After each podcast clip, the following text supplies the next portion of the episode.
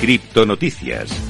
Bueno, y más, vamos a empezar a repasar toda la actualidad del mundo cripto, da igual que sean malas noticias. Nosotros tenemos que contar lo que hay y obviamente nos tenemos que centrar en Luna. Terra Luna ha caído en picado por debajo de los 2 dólares, te lo comentaba al principio del programa, un 94% en las últimas 24 eh, horas, un 98% en la última semana, mientras su stablecoin UST está luchando por recuperar su paridad con el dólar. Después de un día en el que la tambaleante stablecoin Terra UST rebotó hasta cerca de los 0,90 dólares, ya parecía que ya había menos, pero ha sido nada más que un espejismo ya que reanudó su caída durante la noche para acercarse a los 0,30 dólares y luego se recuperó parcialmente hasta los 0,43. Ahora se encuentra dentro del top 20, pero le está costando, le está costando mantener esta paridad con el dólar. Sin embargo, obviamente, pues este rendimiento podría considerarse francamente muy alcista en comparación con Luna, el token diseñado para mantener su paridad de un dólar, que ahora ha caído por debajo de 2. El token Luna está en, por debajo de los 2 dólares. Para que nos hagamos una idea, y te vuelvo a repetir los datos, ha bajado un asombroso 98% en los últimos 5 días y su capitalización de mercado ha perdido 25.000 millones de dólares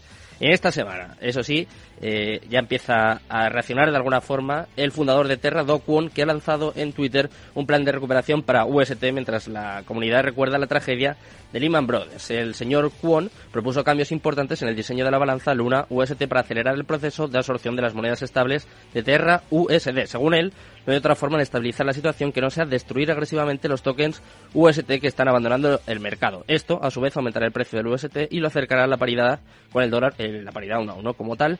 Docon propone aumentar la capacidad de acuñación del protocolo de dólares de 293 millones a 1.200 millones de dólares en equivalente, lo que ayudaría acelerar el proceso de la quema de tokens. Y por último vamos a hablar también un poco de Bitcoin, tampoco se salva Bitcoin y de momento hay 1.270.000 eh, 1.270.000 eh, dólares en Bitcoin que se han trasladado a los exchanges de criptos a medida que Bitcoin lucha por encima, por mantenerse por encima de los 30.000, como te comentaba al principio, de momento no lo está logrando, está en 29.700. La firma de análisis Sentiment dice que el activo digital líder, Bitcoin, se está moviendo en las plataformas de intercambio a un ritmo muy rápido en medio de una fuerte recesión del mercado cripto.